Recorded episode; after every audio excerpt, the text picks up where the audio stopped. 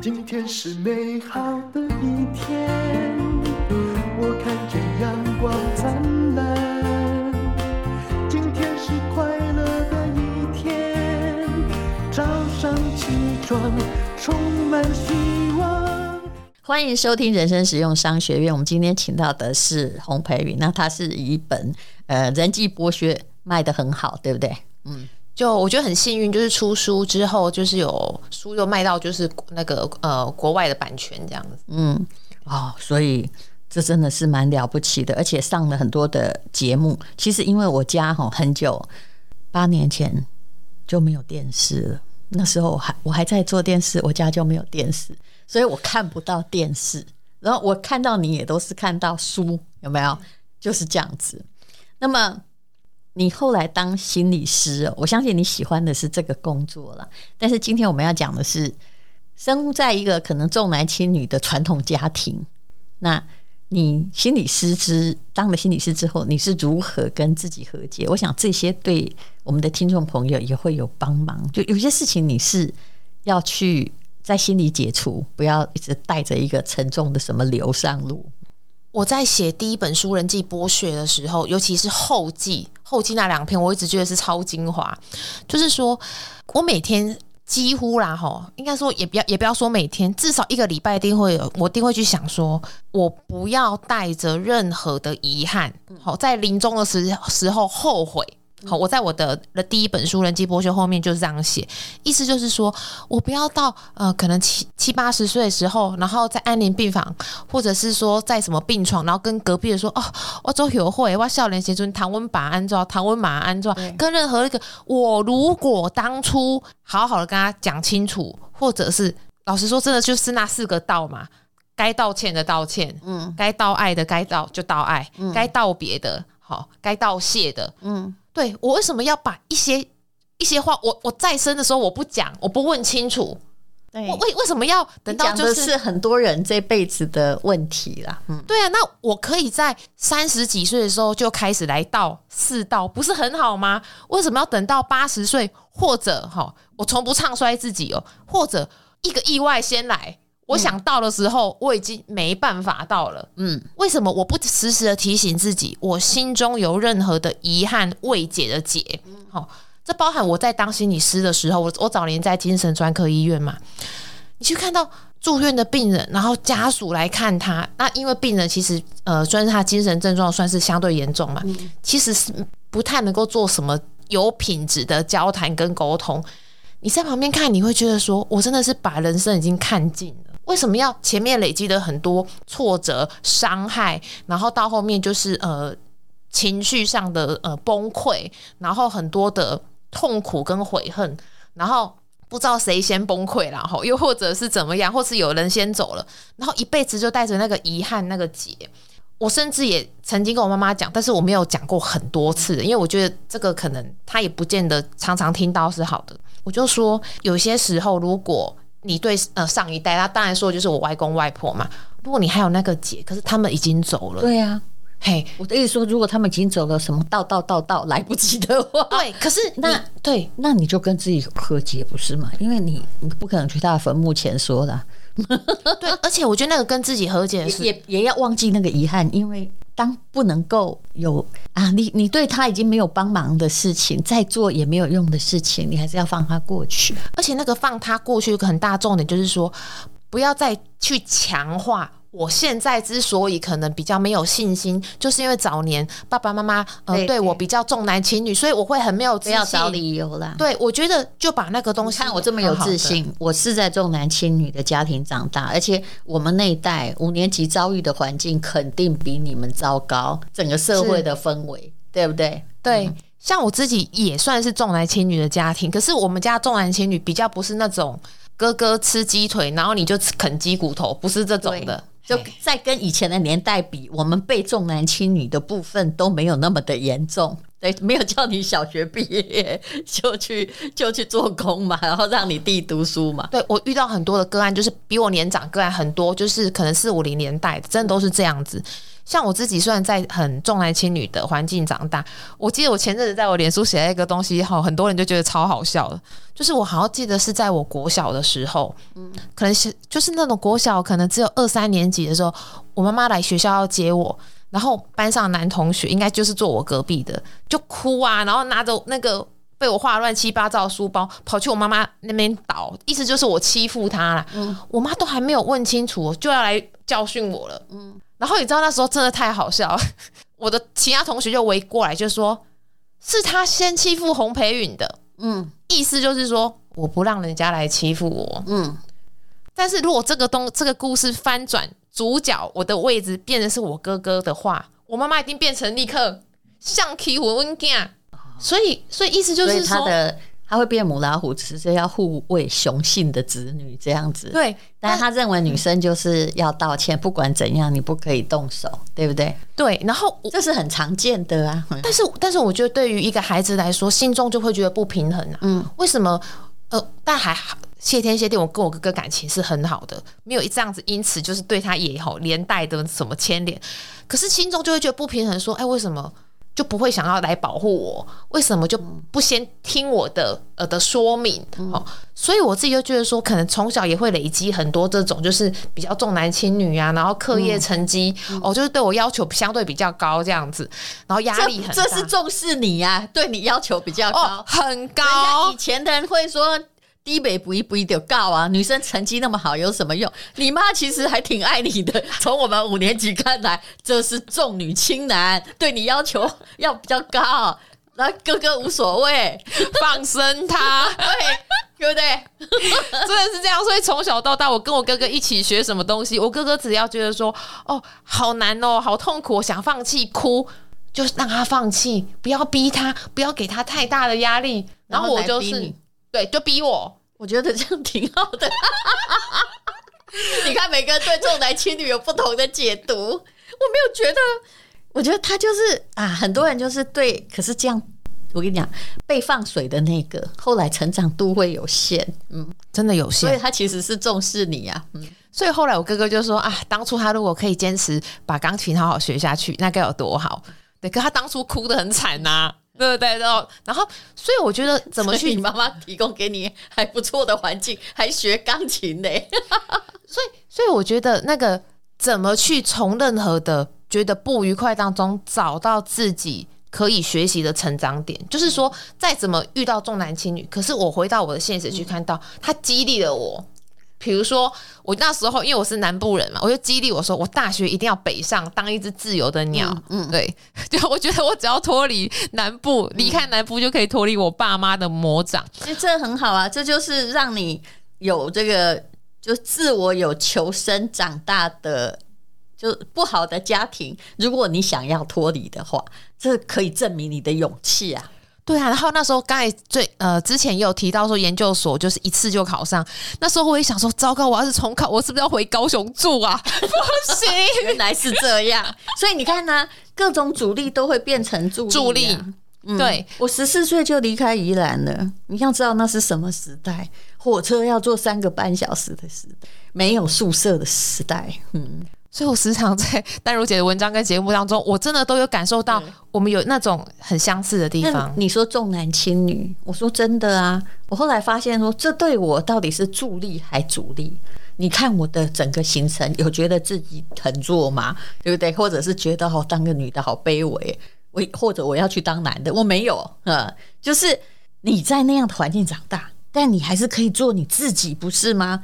而且，其实，在我心里哦，你看我的朋友其实没有什么性别，那我也不是那种哈，就是变态女强人。有些人哦，好奇怪啊，他讨厌别人重男轻女，可是当他自己爬到一个地步之后，他自己来压迫女生，嗯，对，对不对？他看女人不顺眼，这种人我也遇过。所以我后来发现是说，你要不要被某个传统观念影响的，最重要一点就是你要证明。你没有承传到那个讨厌的 DNA，你不要再这样做就好了。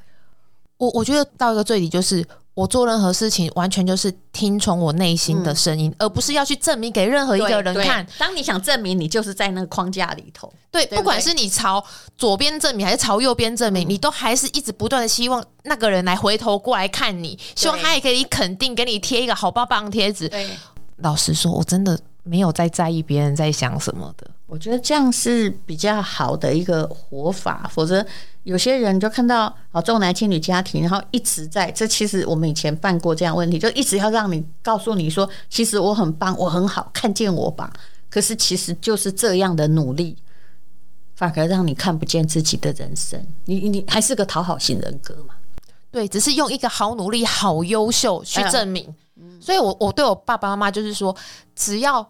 没有过度冲突，我就算了，阳奉阴违啦。对我，我其实这也是我建议的方式，因为你跟他讲哈，像我们现在遇到的是爸妈，比如说年纪都七八十，我可以跟你讲了，没有改变的，他在他年轻时候没有改变过的事情，包括坏习惯，最糟的是他老的年的时候也不会改变。而且我我我一直觉得很有趣，就是说像。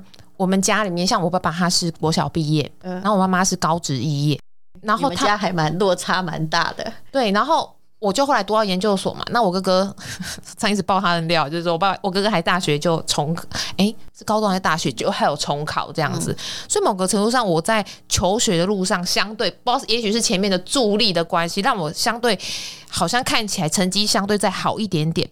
可是我觉得这也让我看到一点，我的爸爸妈妈不太是一个不断透过，不是那种透过不断的阅读啊、学习去成长的人。这时候谁的爸妈是啊？对，所以我难啊，我们上一代很难。所以我觉得这个更让我看到一个，就是说我不要让我自己去期待说他必须成为我心目中的那个样子的爸妈。你讲出了一个，就是现在我觉得。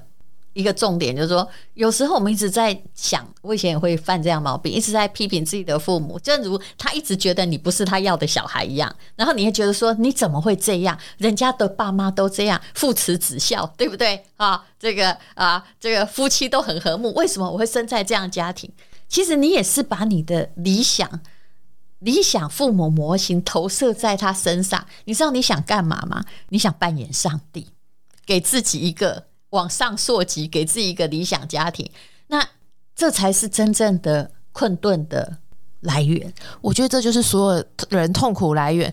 爸妈想要理想化自己的儿女，儿女想要理想化自己的爸妈，都会去拿他们去跟别人比较。可是自从我真的是觉醒之后，就会觉得说，我干嘛去比较？我就去看他们的好。对，其实比较真的是万恶之源。对啊，我觉得他们有一些有一些很。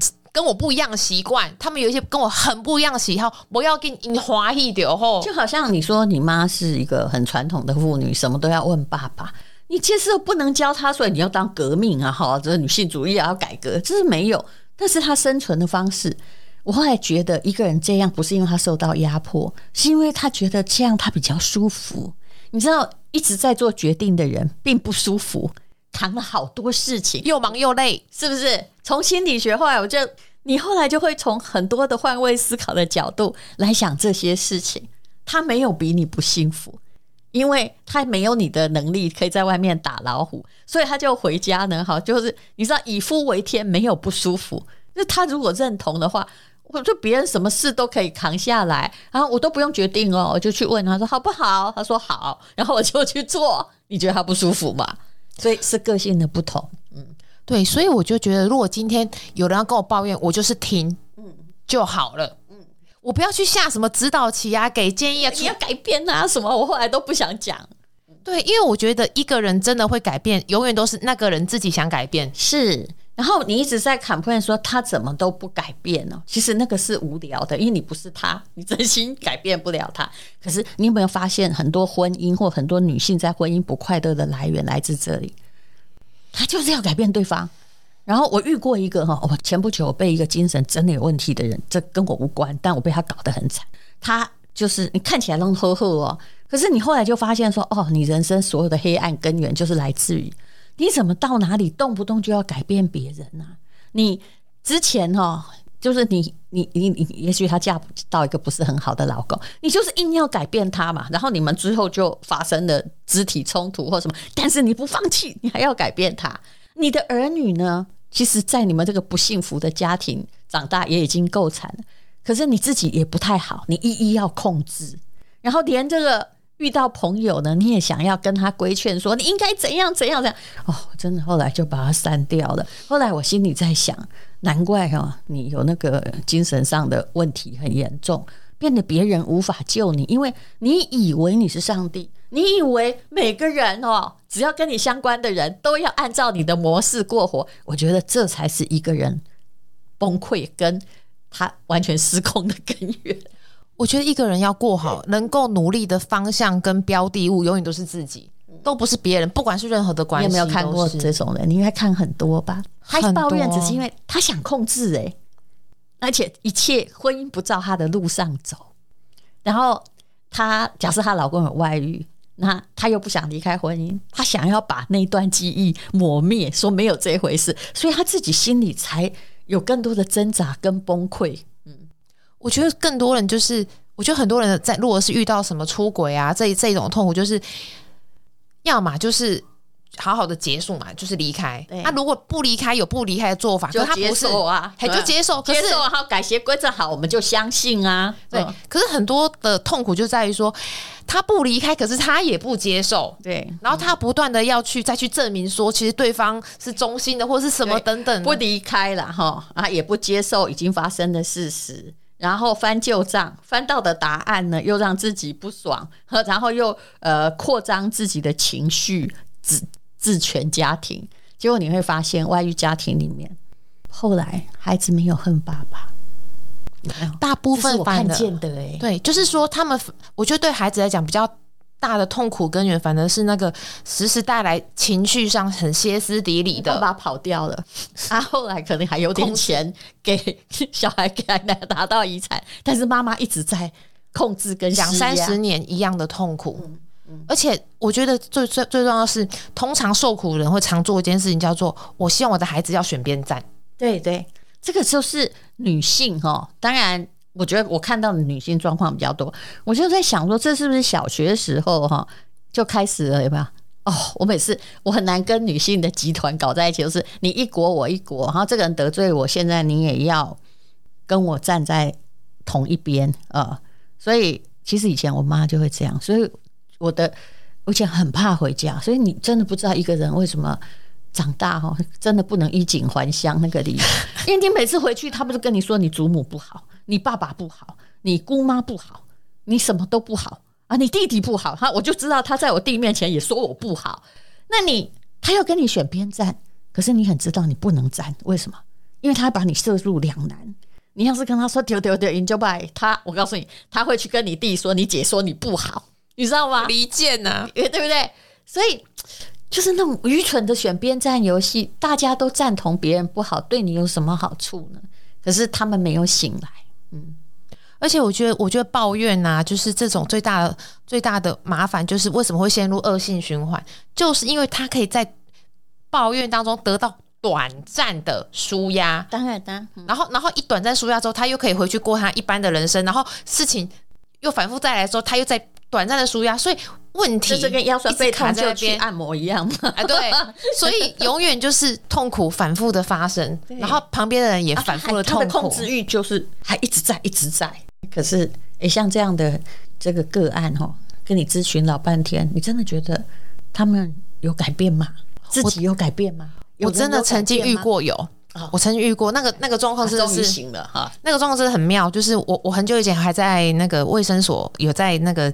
兼职的时候，就曾经有一个个案，大概就是哇，这有没有七八年前的事情？应该是五六十岁的一位，就是呃呃女性啊哈，反正就是她也是，就是她先生要跟她离婚，可是其实不是外没有任何外遇的问题，但是就是她控制欲很高，那、嗯、先生就是自己都觉得很对，对不对？对，他真的很对哦。可是那个那个那个那个让我印象深刻是在于哪里？是这样，就是因为我在接案的时候，我不可能。